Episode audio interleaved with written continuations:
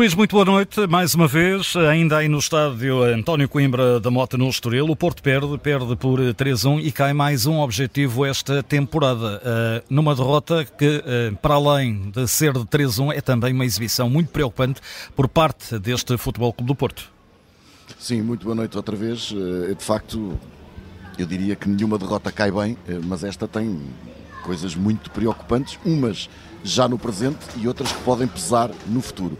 Eh, é uma derrota, como dizes, que é definitiva em termos de participação nesta competição. O Futebol do Porto ainda vai ter que fazer mais um jogo, mas vai, vai soar uh, a amargo, não é? Como o compensante já foi aqui falado e passa a publicidade, mas de facto muita azia vai haver também nesse jogo com o Leixões, ainda por cima com o Leixões, que é um adversário histórico, um rival histórico do, do Futebol Clube do Porto. Uh, isso é, a eliminação da prova é imediatamente um efeito.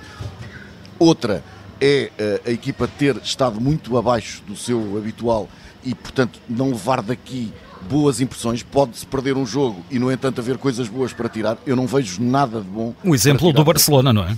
Quando é, perderam? Exatamente, porque pode acontecer, não é? Estamos num jogo e às vezes, eh, até da nossa parte, analistas, jornalistas, gostamos de comentar e dissecar as coisas e encontrar explicações, onde às vezes é só um jogo e é difícil encontrar uma explicação. Neste jogo, nesta partida, neste duelo, nesta eliminatória, chamemos-lhe assim, eh, há um sinal claro de que o Futebol Clube Porto não foi competente, não controlou nunca a partida, não foi capaz de, de ter mão sobre os acontecimentos, andou muito a reboque do que o jogo ia dando e também nunca foi muito competente para dar a volta ao que ia sucedendo de mal para o seu lado.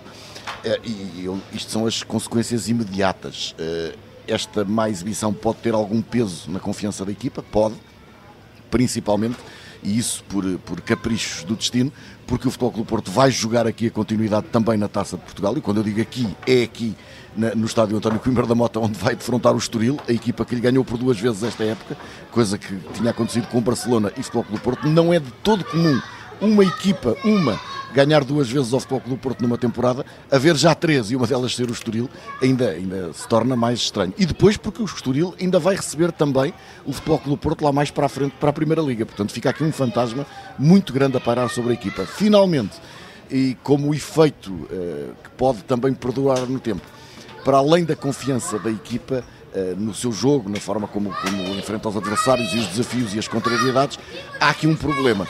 O treinador não esteve bem. E quando o treinador não está bem, o balneário fica um bocadinho duvidoso, ainda mais. Eh, o Sérgio Conceição assume, e eu falei nisso antes dele eh, prestar declarações. Eu disse que normalmente o Sérgio Conceição assumia essas coisas e ele assume. Foi ele que não esteve bem na preparação do jogo, na forma como a equipa entrou em campo, mas depois também não esteve bem na reação e pareceu-me demasiado ansioso. Às vezes há equipas ansiosas, neste caso nem foi tanta a equipa que foi ansiosa, foi o seu treinador. Eh, as alterações que o Sérgio Conceição foi, foi promovendo ao longo da partida, muitas delas nem tiveram tempo para provar se estavam certas ou erradas quase de imediato o treinador tentava mexer noutra coisa. E acho que essa, essa pressa, essa urgência foi um sinal de, de, algum desnorte que também fica como uma marca para o resto da temporada. Tudo negativo para o Futebol do Porto esta noite. Última vitória do Estoril em casa, frente ao Porto, foi em 78-79, 3-0, exatamente na Taça de Portugal.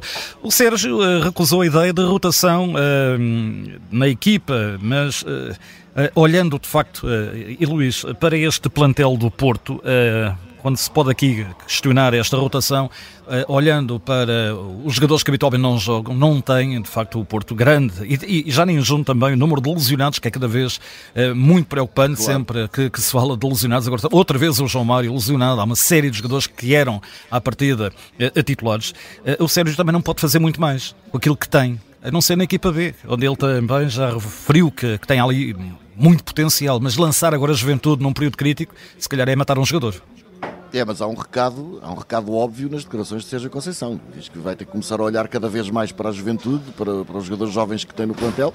Há uma explicação racional, a tal dificuldade em encontrar aptidão física em muitos dos, dos jogadores do, da, da, equipa principal, a dificuldade para formar um grupo de trabalho que consiga enfrentar jornadas sucessivas e ganhe também algumas rotinas, está constantemente a ser obrigado a mudar, mas há um lado subliminar na mensagem dele que acho que é uma chamada de atenção para os jogadores, que é atenção, que vocês não têm o lugar garantido e se for preciso e se eu vir que é necessário, vou começar a olhar para outros lados. Porque me parece que esta declaração de Sérgio Conceição, da forma como foi dita, não é apenas a assunção das dificuldades em formar uma equipa por causa das lesões, por causa do calendário complicado. Acho que é um recado passado também para dentro. E em relação ao Estoril, Vasco se abre é o homem certo no lugar certo. Eh, é um treinador jovem, é um treinador que olha realmente para a formação, é o oposto e que tem mesmo que ir buscar. E atenção, tem aqui jogadores emprestados com grande qualidade, jogadores que são sub-21 e, e tem o Rafik, que pode ser um bom negócio. Claro, e repara, o Estoril é sempre uma plataforma giratória, porque, porque faz parte também da, da, da, da ideia deste, deste clube ser um local de formação, de, de uma plataforma de lançamento de jogadores, de valorização, de, também de, de procura de ganhos no mercado, mas essa capacidade para formar jogadores às vezes esbarra no facto de não haver muito tempo para construir uma equipa e um coletivo. O Vasco Seabra está a conseguir fazê-lo. Eh, os resultados vão ajudando, mas os resultados também se alcançam com um bom trabalho durante a semana e, portanto, não vamos tirar daqui o bom trabalho do treinador da equação. Acho que há, acima de tudo, uma equipa de Estoril com grandes valores individuais, muito bons valores individuais, que demorou um pouco nesta temporada a acertar o passo e a ganhar rotinas, e agora que elas estão adquiridas e que as vitórias trazem confiança, podemos ter um Estoril uma equipa muito perigosa para esta fase que vem aí do campeonato, eh, para a fase também que vem aí da época, porque o Estoril continua na Taça da Liga e continua na Taça de Portugal, onde vai defrontar o Futebol Clube do Porto, começa a ser uma ameaça muito credível.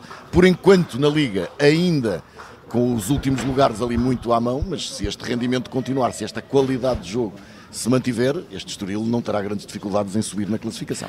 Diz-me, Estoril que vai defrontar, uh, e tu és muito forte sempre na estatística, vai defrontar, creio eu, uh, se tudo for normal, uh, vai defrontar na meia-final do Benfica. É isto, não é? ainda não tenho aqui, como hoje, hoje queixei-me da, da, da, da, informática, não, não consigo abrir o meu computador com internet e, portanto, passei aqui o tempo à antiga só com os papéis pela frente. Mas, é. na verdade, na verdade, é, é, isso, é um adversário temível. E é. vamos ver, porque não, não, não, não, está aqui para facilitar a vida a ninguém. Este Estoril perdeu com o Benfica por um zero aqui na, na, na medida e repara que foi um jogo muito difícil para o Benfica também. Eh, eu acho que este Estoril é uma ameaça neste momento para quem quer que seja e pode ser eh, um elemento muito importante nas contas do campeonato daqui para diante. Não, também não vai agora em bandeirar a arco, não vai de certeza entrar em euforias, o treinador também já o disse, é preciso amanhã estar novamente a trabalhar e a preparar o jogo. Vem aí um jogo uh, em casa com os Chaves e depois uh, o Estoril vai jogar fora com o Famalicão. Uh, o Futebol Clube Porto tem o calendário mais apertado por causa das competições europeias, joga em casa com, com o Casa Pia, passa a redundância porque tem a ver com o nome, e depois tem um jogo com o Shakhtar também em casa para a Liga dos Campeões. E este Estoril, a continuar assim, claramente irá subir posições na classificação. A qualidade individual quando uh, se junta, quando começa a agregar, quando começa a criar uma qualidade coletiva e os resultados ajudam a criar confiança, as equipas sobem muito e este Estoril está em plena subida. Relatório de jogo, agora para concluir, o que destacas de mais positivo e de negativo nesta vitória do Estoril Praia por 3-1 frente ao Porto? Olha, vimos um jogo que teve uma primeira parte muito combativa, mas menos esclarecida, e uma segunda parte muito mais vertical, muito mais emocionante. Estes jogos fazem falta. Portanto, há aqui desde já um lado positivo.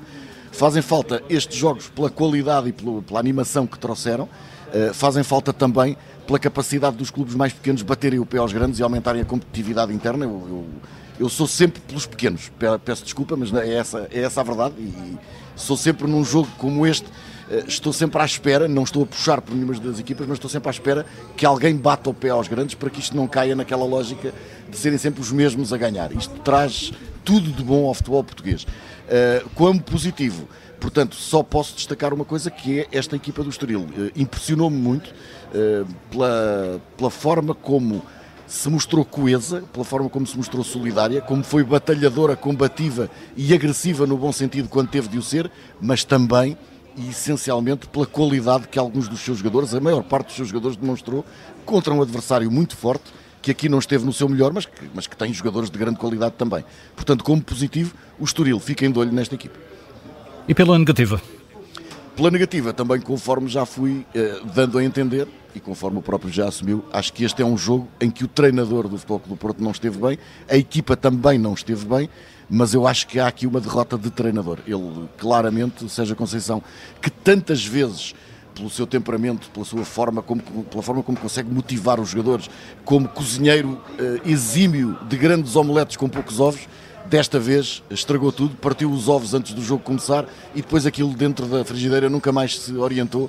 Foi um Futebol Clube Porto muito frágil em alguns setores de jogo, que nunca mandou em 90, 100 minutos de jogo, nunca mandou na partida e, portanto, acabou por perder um jogo que o seu treinador começou a perder na forma como abordou e continuou a perder na forma como tentou mudar ao longo do jogo, mas ele próprio, com consciência dos seus erros, acho que se precipitou em algumas das tentativas de mudança.